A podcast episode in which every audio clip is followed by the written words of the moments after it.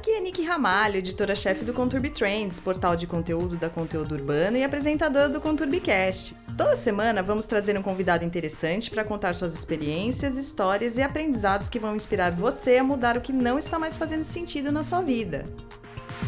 Tiago Arruda é o nosso convidado do sétimo episódio do ConturbiCast.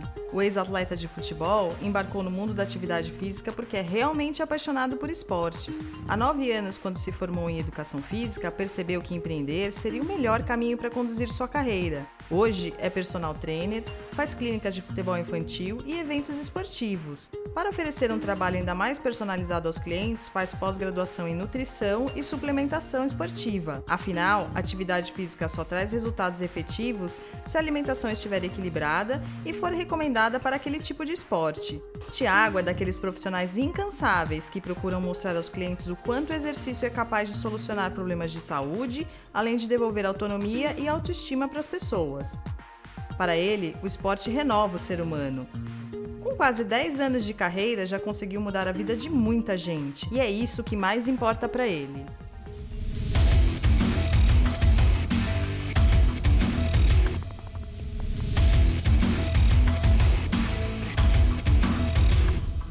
Tiago, seja bem-vindo ao ConturbiCast. É um prazer te receber aqui. Obrigado, Nicole. Tiago, por que você escolheu trabalhar com esporte? Na verdade, eu fui levado para o esporte, né? Eu fui jogador de futebol, ex-atleta, então vi na educação física uma forma de dar continuidade a tudo que eu tinha vivido lá atrás e proporcionar um pouquinho para as pessoas dessa vivência e de repente trazer uma, uma forma de, de aplicá-la às pessoas que não procuram alto rendimento. E a sua família? Pratica esporte, algum tipo de atividade física? O que, que eles fazem?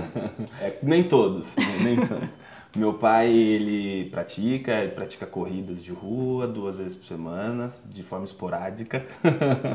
é, eu pratico musculação, futebolzinho com os amigos, minha esposa nada pratica treinamento funcional, pilates, yoga na academia que ela trabalha. E minha mãe e minha irmã não fazem nada. minha Sempre mãe tem é, alguém. Minha mãe agora eu consegui colocar um pouquinho de atividade física para fazer, mas não sei se dura muito. Qual a sua especialidade? Procurei me especializar em emagrecimento e hipertrofia muscular, que é onde tem uma maior demanda e a procura maior da, das, dos clientes por, por, por, esses dois fatores. Ah, é? O emagrecimento, Sim. acredito que seja mulher, mulheres principalmente procurem bastante? Já foi mais. Hoje é. equilibrou bastante, mas é, ainda as mulheres ainda pre predominam um pouquinho, sim. Estão mais preocupadas. Com a estética, com certeza. e você me contou que você tem uma assessoria é, esportiva e uma empresa de eventos. Sim. Por que você decidiu empreender nessa área? É, tudo acontece por acaso, assim, né? Eu vou abraçando as oportunidades que vão aparecendo. É, por ter trabalhado com futebol, é, ter sido atleta de futebol, um dos meus clientes acaba, acabou descobrindo e me pediu para formar uma turma de futebol infantil e por, por, ter senti, é, por sentir que essa, essa turminha estava muito monótona, só fazendo aulas, aulas, aulas, procurei proporcionar alguns eventos e levar alguns amigos que jogam ou jogaram futebol. Fui orientado pelo meu pai a abrir uma, uma empresa para acabar não misturando as coisas, né? a pessoa física com a pessoa jurídica, porque começou a acontecer com uma certa frequência os eventos. Uhum. E então não dava mais para ficar só na pessoa física, tinha que ampliar um pouquinho mais. A empresa de assessoria esportiva surgiu pela demanda dos condomínios procurarem uma mão de obra especializada para organizar o fitness, o aquático e a parte de atividades infantis dentro do, da sua estrutura. E você observa que é, nessa área de esporte, educação física, isso vem crescendo? A procura por, por pessoas que empreendem vem crescendo no Brasil? Sim, sim, até porque a gente tem algumas possibilidades. Mas o que mais cresce hoje em dia são as assessorias de corrida. A corrida de rua tem sido muito procurada e alavancou muito ah, a procura por esse esporte. Então, ah, hoje em dia, quem procura empreender ou vai para a área da corrida de rua, abre uma assessoria e procura se especializar nisso, ou na área de condomínios e atividades empresariais. Ah, tá. E você acha que a corrida se popularizou por quê? Acho que por não, não precisar de muita coisa, só precisa da sua roupa e do seu tênis, a rua tá aí para todo mundo. Pouco pela preocupação com a saúde também. É, de certa forma, a caminhada e a corrida já é suficiente para gerar algumas precauções e evitar doenças cardiorrespiratórias, melhorar o seu sistema imunológico, já é uma atividade bem interessante. E o custo é praticamente zero. É, a rua tá aí, né, para todo, todo mundo. mundo. Exatamente. Você me contou que está fazendo pós em nutrição e suplementação. Você acredita que todo profissional de educação física deveria entender disso? Com certeza. Não é a mesma área, mas é uma área que dá muito suporte para gente. Todo resultado na área da, da saúde também está atrelado à área da alimentação.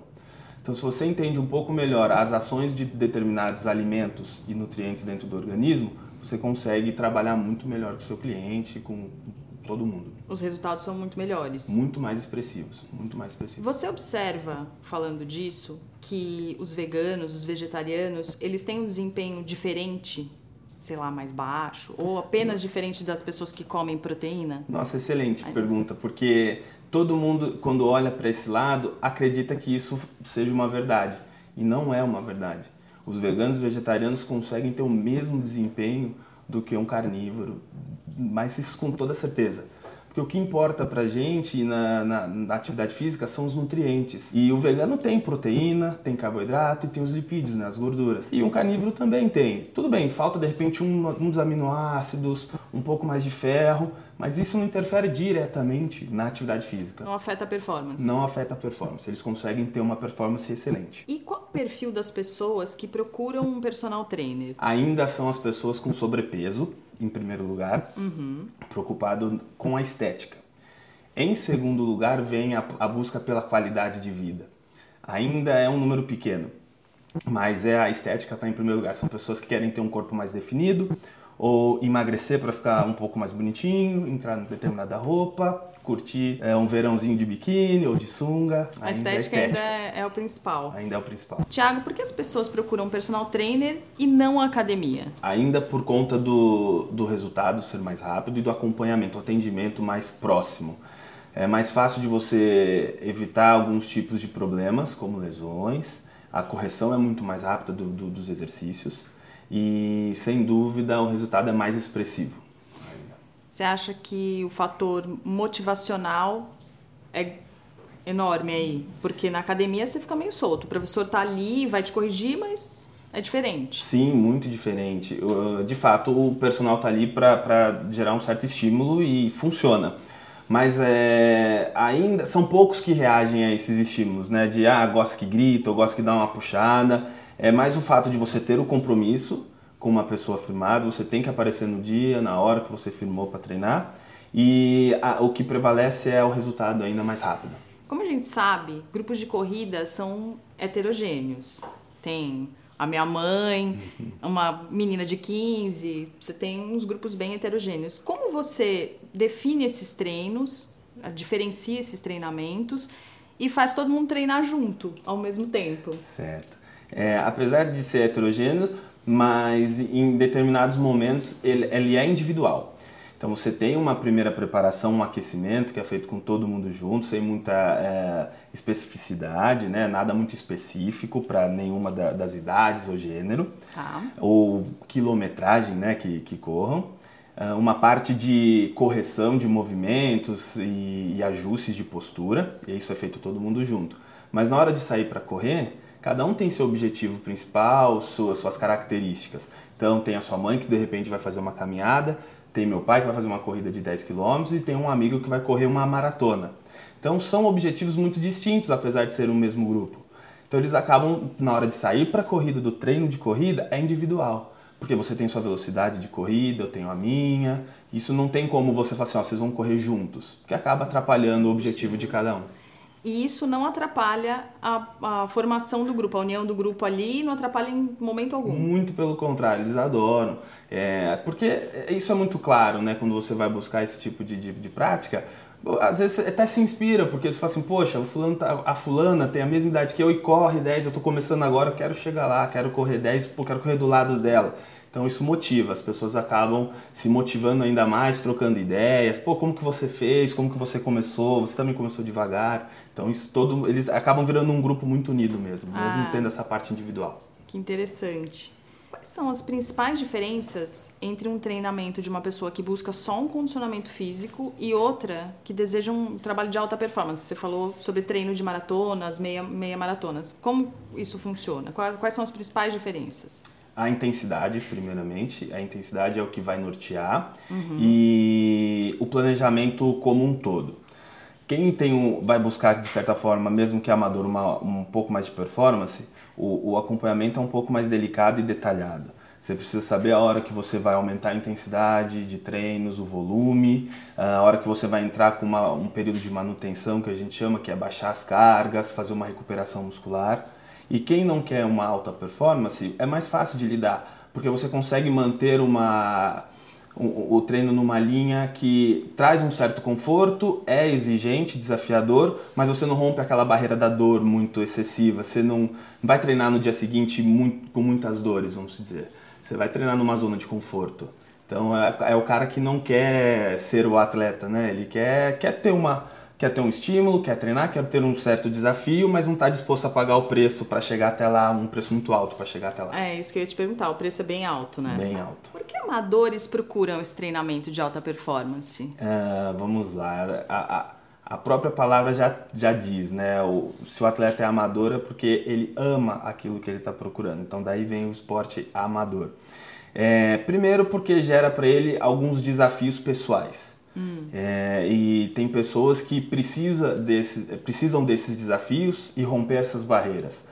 Porque você tem o, o seu planejamento traçado, você tem que cumprir essas metas. Às vezes você está doente, às vezes você não está muito bem, está com um problema em casa. Muitas vezes o atleta amador não ganha para isso, mas ele, ele enxerga ali uma possibilidade de fazer algo diferente e, e, e, é isso que motiva ele a sair de casa, mesmo gripado, com dor ou lesionado muitas vezes, para conseguir alcançar o objetivo final dele, seja lá qual for. E como é o impacto desse treinamento? Qual é o impacto desse treinamento de alta performance? É, a gente sabe que lesões acontecem, é, a gente vê os atletas aí que ah, a seleção vai jogar, mas três, quatro jogadores não podem jogar porque se lesionaram. Como isso acontece? Uh... A frequência. É, a frequência de lesão ela é alta. O que vai impedir o atleta de, de, de o atleta amador ou, ou, profissional de executar aquilo é se de fato vai, essa lesão vai comprometer o resultado. Nem, ser, nem toda lesão compromete o resultado final, mas ela pode se agravar depois. Uhum. Ou você pode conviver com ela após terminar. Quando você, ah, não quero mais praticar isso de uma forma tão intensa, mas aquela dor vai ficar com você é, não, não vai te deixar mais, porque você não tratou, não parou para tratar, porque se você parasse você ia perder o time, você ia perder o planejamento, você persistiu. Uh, então muitas vezes toma algum remédio para mascarar um pouco a dor. Hum. No, no, no, no, profissional, alguns remédios são proibidos, né, por causa do doping, mas no, no, no esporte amador não. Então você toma um analgésico, um relaxante muscular e vai para o treino. Só que isso tem consequências graves futuras, vamos dizer assim. As lesões se agravam. Muito, se agravam muito. Às vezes o atleta tem apenas um, vamos dizer, um, rompimento parcial de ligamentos do joelho ou tornozelo. Tá. E, pô, tá doendo, mas eu consigo, toma um remédio e vai. E esse, e esse rompimento parcial pode vir a, a, se tornar total, sem que ele perceba mesmo. Ele vai na adrenalina do, do momento da, do treino, do, do, da prova, ele vai terminar. E o corpo vai esfriando, a, as sequelas vão aparecendo e quando ele vai ver o que aconteceu, o resultado final é bem é, é bem dolorida. Hoje em dia, isso só de, de observar os esportes em geral. Você acredita que hoje o cuidado dos departamentos médicos de times, de equipes, ele mudou? Porque antigamente o, o cara jogava até desmaiar no campo, né? Ah, sim. Mudou até a página 2.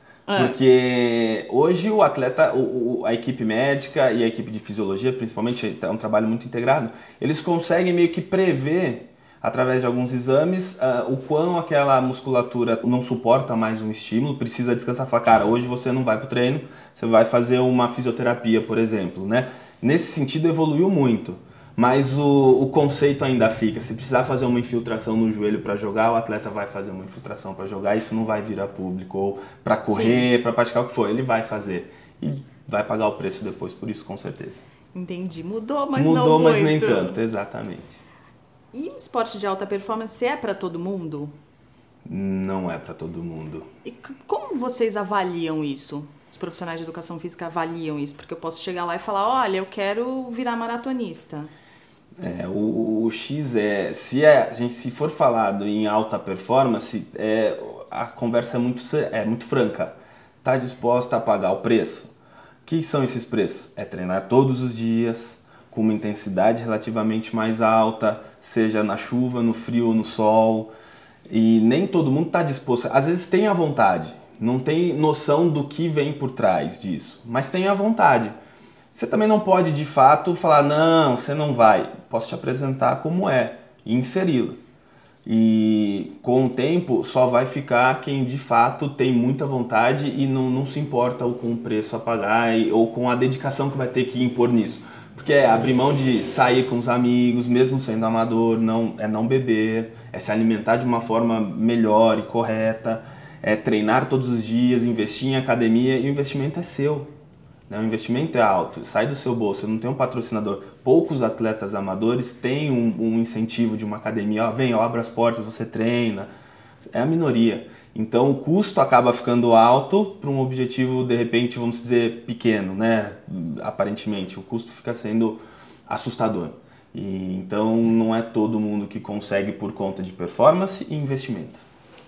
A gente sabe que nos atletas profissionais os requisitos físicos são levados ao extremo. E como vocês treinam esses atletas para desenvolver toda a capacidade física dele e ele se tornar profissional naquilo? Como isso é, é feito? Ah, interessante. É, é, é feito um, um, um, trabalho em conjunto com uma equipe médica, equipe de, de fisiologia. Como disse que isso é muito importante, médicos e fisiologistas estão o tempo inteiro trabalhando juntos. Justamente para minimizar as lesões, porque elas vão acontecer ao longo dos, dos treinos. Então, o atleta ele vai trabalhar sempre no seu limite. O treino em si, ele vai chegar a 85% de uma capacidade, 90% do que o atleta realmente pode entregar. E na hora da prática mesmo, seja ela qual for, qual seja o esporte que ele determinou praticar, ele vai dar o seu 110%. E aí que está o perigo, porque ninguém treina 100%, né? Eles treinam sempre quase no limite. E no esporte em si, eles dão o seu limite. E aí que as lesões acabam acontecendo por mais que você tenta, tente prevenir de alguma maneira, é, monitorando as cargas, as variáveis de treinamento que é o volume, intensidade e repouso. Você pode controlar isso, que é, é muito individual, mesmo que o esporte seja coletivo. Isso é individual. Cada um tem uma, uma resposta fisiológica. E por isso que a equipe de fisiologia entra muito bem. E os médicos entram para dar o suporte de é, se precisar entrar com uma medicação que não seja pega no doping, os médicos sabem quais são. Então essas variáveis são, muito, são acompanhadas bem de perto, não fica tão solto.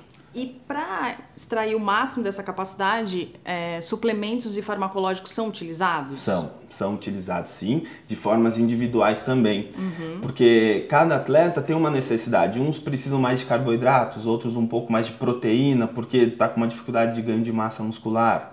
Então entra um suporte proteico. Ah, tal atleta está com, tá com rendimento um pouco baixo em questão energética, velocidade, potência, né?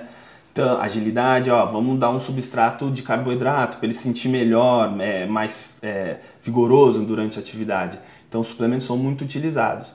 E os fármacos, dependendo do, do, do, do tipo, eles caem no doping, então nem todos são utilizados. Entendi. Né? Mas sim, são, são, é uma ferramenta bem importante na alta performance. E como essa alta performance pode ajudar as pessoas a serem melhor no trabalho e, no, no seu, e se tornarem melhor empreendedores? Legal. É, normalmente, quem busca empreender é, gosta muito de desafios. É, é, desafiador você empreender, você tem, você tem um, um, planejamento a ser feito, você precisa gerir muito bem as suas, as, seus passos. E o esporte de alta performance te possibilita tudo isso. Dependendo do que você procurar praticar, você vai precisar planejar, vai precisar se organizar e o desafio é lançado diariamente. Você precisa romper algumas, é, algumas barreiras para ter pequenas conquistas. Às vezes você, como citou, quero correr, quero correr uma maratona. Para você correr a maratona, você tem que passar por todas as quilometragens até chegar lá. Então são conquistas. Pô, nunca corri 10 e tem na minha planilha 10 quilômetros agora. Pô, corri 10. Posso que a próxima é 15, 20. Então são desafios. E não, não vejo muita diferença do caminho é, empresarial. Você tem desafios a serem rompidos, se você tem clientes que você precisa conquistar com uma apresentação muito bem feita. Então os desafios são muito parecidos E é uma válvula de escape também, às vezes, para você pôr para fora algo que te sobrecarregou na, no, no trabalho, por exemplo. Ah, ajuda, né? Muito. É, você fica se desafiando o tempo inteiro. O tempo todo. É, os caminhos são muito parecidos mesmo, né? São desafios em cima de desafios, são conquistas. Todos os dias, todos né? Todos os dias, todos os dias. Como você convence um sedentário a praticar atividade física? Você assusta ele, né? Mentira, brincadeira. Não, você mostra os benefícios das, das atividades. É, uma ferramenta que eu costumo utilizar é, perguntar de repente quanto, com quanto ele essa pessoa gasta com medicamentos por mês e mostrar para ele que de repente com a mesma quantia ele consegue investir um pouco mais em saúde e deixar de usar aqueles medicamentos apenas praticando uma atividade, seja ela qual for, se movimentar um pouco mais é, e, e tentar mostrar que a atividade física tem muito, muito mais benefícios do que um simples comprimido. Você consegue prevenir gripe, consegue prevenir doença cardíaca, pulmonar, é, enxaqueca. Eu tenho um caso ótimo de, de tratar depressão com Olha. atividade física. Esse é um dos casos que mais me assustou, porque foi uma recomendação do psiquiatra. Que falou assim: nós vamos tratar com atividade física, não vamos tratar com medicamento. Então, quando você leva isso para um sedentário, ele se assusta e fala assim: ah, impossível. Aí você pede voto de confiança. E quando ele começa a praticar e de fato colher os benefícios disso, você acaba trazendo mais um para para a vida saudável. Então, Tiago, me explica esse caso da depressão. Como o exercício reverte esse quadro? Nossa, muito incrível. É, o, o, exercício físico é capaz de gerar as mes os mesmos impulsos que um remédio te gera no organismo. A diferença é que o remédio ele é algo que tem efeitos colaterais e de fato vai tratar o seu problema de uma forma rápida e imediata. O exercício consegue a mesma cadeia de, de de efeitos dentro do seu organismo, só que de uma forma de, é, a longo prazo e sem nenhum efeito colateral. Então, esse caso da depressão, o médico, o psiquiatra, no caso de, do meu cliente, resolveu apostar no, no, exercício físico ao longo de um ano. De repente, com os remédios, ele estaria bom em três meses. Sim. Mas era uma forma de tentar o mesmo, a mesma ação sem nenhum efeito colateral muito gritante. É, então a gente consegue ter uma liberações hormonais mais é, harmoniosas, a gente passa a, a, a, ajustar o organismo de uma forma melhor, seu corpo vai reagindo de uma forma mais equilibrada. Quando você coloca um farmaco, alguma ponta vai ficar desregulada e é daí que vem alguns outros problemas. Você, mas você resolve um, mas gera outro. Então você tomou um remédio que desregulou um hormônio X, mas o Y caiu Aí você vai ter que tomar um para subir o Y e manter o X, aí gera o, o problema C. Então o farmaco acaba gerando outros problemas. Certo. E a atividade consegue te proporcionar. Isso você tem que estar disposto a, a, a, persistir. Esse é o segredo, persistir mesmo, porque não é rápido, não é fácil. Mas se você se propuser a fazer, pode ter certeza que para qualquer doença que você tiver, qualquer uma, o exercício é capaz de, de reverter se você tiver paciência e consistência. Ah, que interessante isso. Tem que ter muita dedicação. Muita. Você acredita naqueles apps de fitness que as pessoas até na academia elas usam, põem o celular lá e ficam fazendo os exercícios? O que, que você acha deles? Eu acho interessante por, alguns fatores. Uh, se você já tem um costume de praticar atividade, nesse dia você viajou, você foi viajar, alguma forma você tem um suporte, você tá. já conhece. E para o sedentário é uma forma barata e às vezes sem custo de começar a praticar alguma coisa, mesmo em casa. Uh, tem um exemplo, tem, tem uma, uma das grandes academias hoje aqui de São Paulo tem um aplicativo que chama BT Fit.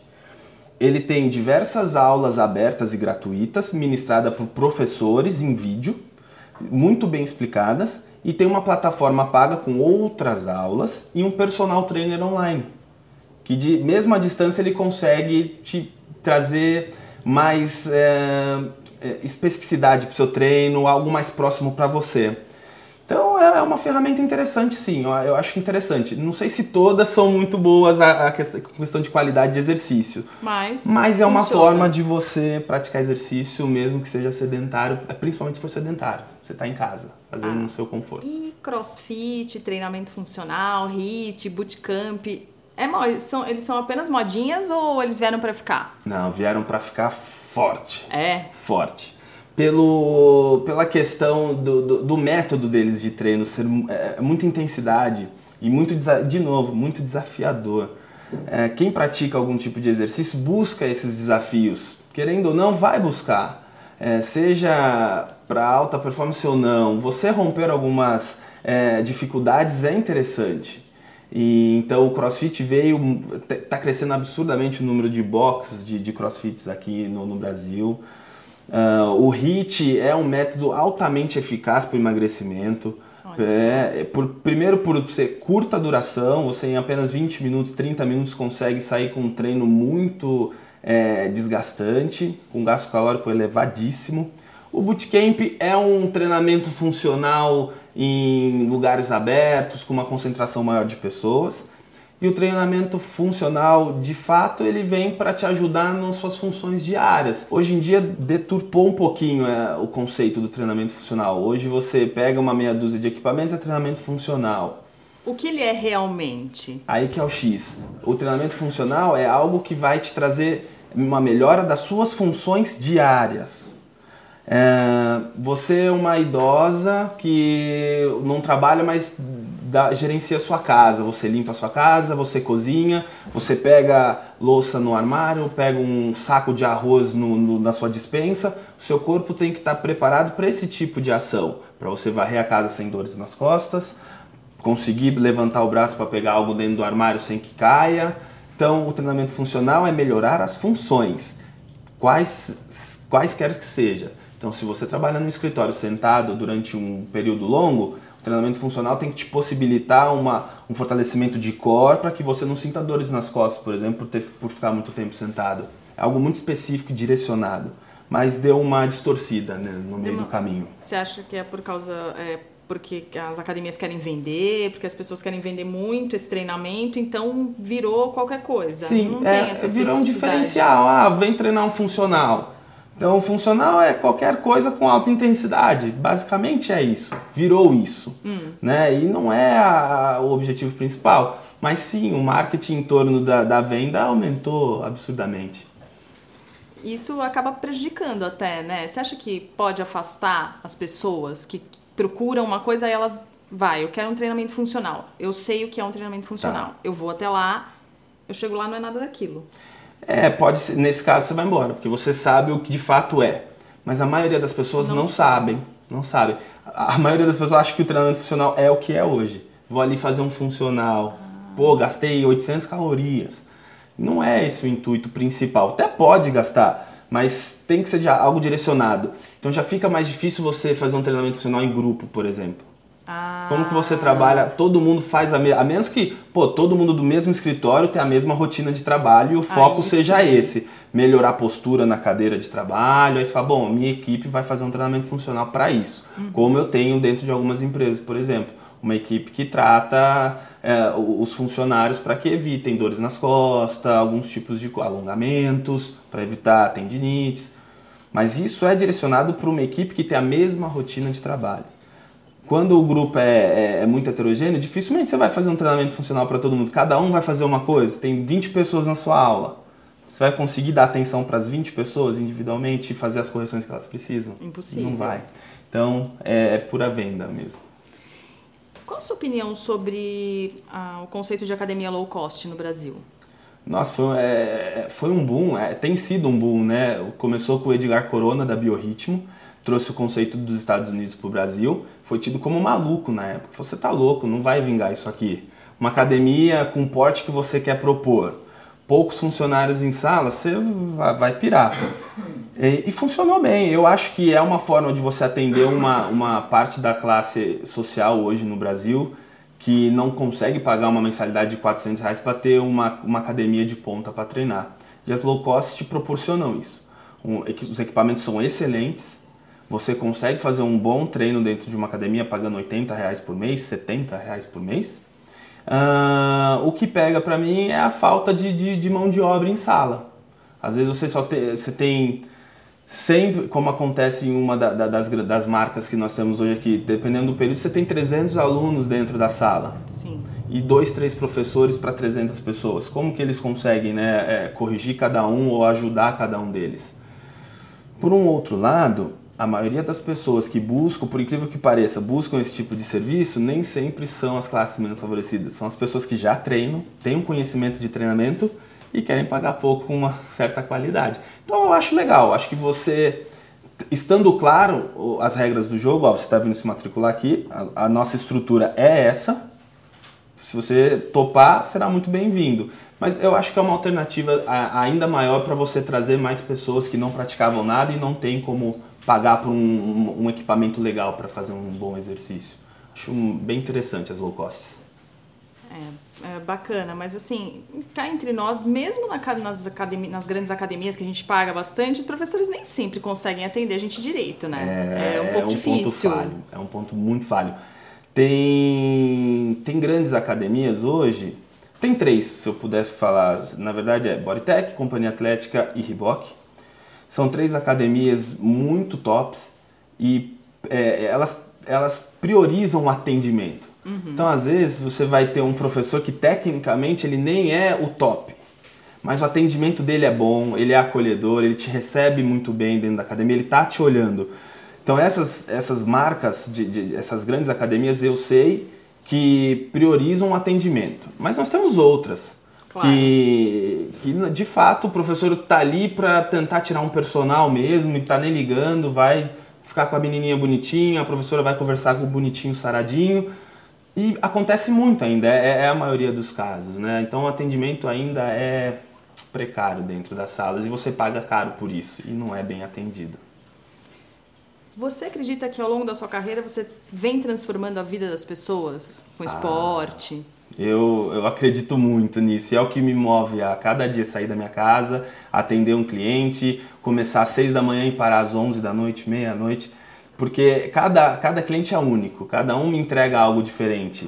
E saber que com os meus conhecimentos eu posso mudar que seja pelo menos um pouquinho a vida daquela pessoa, trazer um pouquinho mais de saúde para ela, é, ou um pouquinho mais de motivação, ânimo para fazer o que ela precisa fazer, curtir a família, que seja lá qual for é, é, é, muito especial, isso me motiva muito. Eu tenho certeza que eu mudo muitas vidas aí pela, pela minha trajetória. Ah, que bacana. Tem o caso da, da depressão, tenho, tenho dois casos de, de alunos que. Um, um caso também muito interessante que uma cliente tinha dores nas articulações, os médicos não descobriam o que eram, ela me procurou, eu tinha uma. fiz alguns testes com, elas, com ela ali dentro da sala, tive uma dedução, né? E fui trabalhando nessa hipótese e eu vi que foi dando resultado. Eu falei, leva para o médico agora. Diz que é encurtamento do, de alguns ligamentos de todas as articulações do corpo.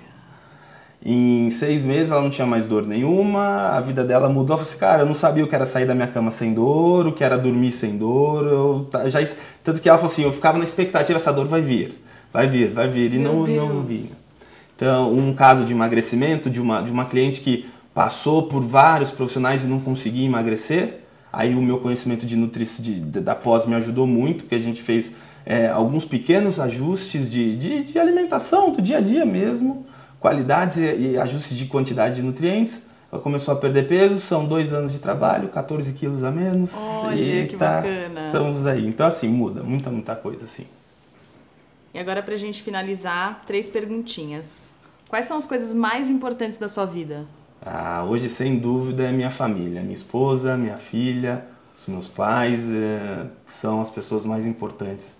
É o que me norteiam me, e me ajudam, me dão forças para seguir também. Te faz acordar todo dia? Todo dia. Agora, mais ainda, dois meses, minha filha é muito pequenininha. Sair de casa e olhar para ela me dá um gás, assim, fantástico. Tiago, onde você quer estar pessoal e profissionalmente daqui a cinco anos? Nossa, muito difícil falar disso, né? Projetar muito tempo daqui para frente. Profissionalmente é mais fácil, pessoalmente é mais complicado. Pessoalmente, hoje, é, se, se, eu for me notear pelo ter, assim, hoje eu posso dizer que tudo que eu preciso para viver eu tenho. Eu tenho minha família, graças a Deus já tenho minha casa, tenho meu carro. Então eu penso muito no ser, né? Eu, eu quero ser uma pessoa um pouco mais. É, é, é, com, é, com, com, mais conteúdo do que eu faço hoje. É, quero ser uma pessoa mais aberta a novas experiências, de repente fora da, da área. Por exemplo, estou me aventurando em escrever alguns e-books. Olha então, que bacana. Isso é algo que eu pretendo daqui a um tempo estar tá dominando melhor. Mas de uma forma pessoal mesmo, um hobby. Uhum. E, e, profissionalmente eu, eu, eu, pretendo daqui a um tempo de repente estar fora do Brasil, trabalhando, levando a, o esporte para fora do país, com a minha molecadinha principalmente, levá-los para fazer intercâmbios nas universidades e colégios, é, fortalecer um pouco mais as minhas marcas de, de da, da, a marca da minha empresa mesmo, principalmente a de eventos. Ah, que legal. E para finalizar, se você tivesse que começar a sua vida do zero, o que, que você faria? Ah, talvez eu até a parte do atleta eu não mudaria nada e como atleta talvez persistisse um pouquinho mais mas é, olhando para trás hoje não me arrependo de nada de, de como foi construída a minha história eu acho que tá, tá perfeito você Se faria de novo exatamente igual de repente persistiria um pouquinho a mais no futebol mas não não, não seria a prioridade talvez é, seria a mesma coisa ah tá que ótimo. legal que bom. Obrigada, Thiago. Eu, Obrigada por ter participado. Eu que agradeço a oportunidade. Muito obrigado. Gostou do nosso bate-papo? Então ouça este e os outros episódios no Spotify, no Deezer, no Apple Podcast.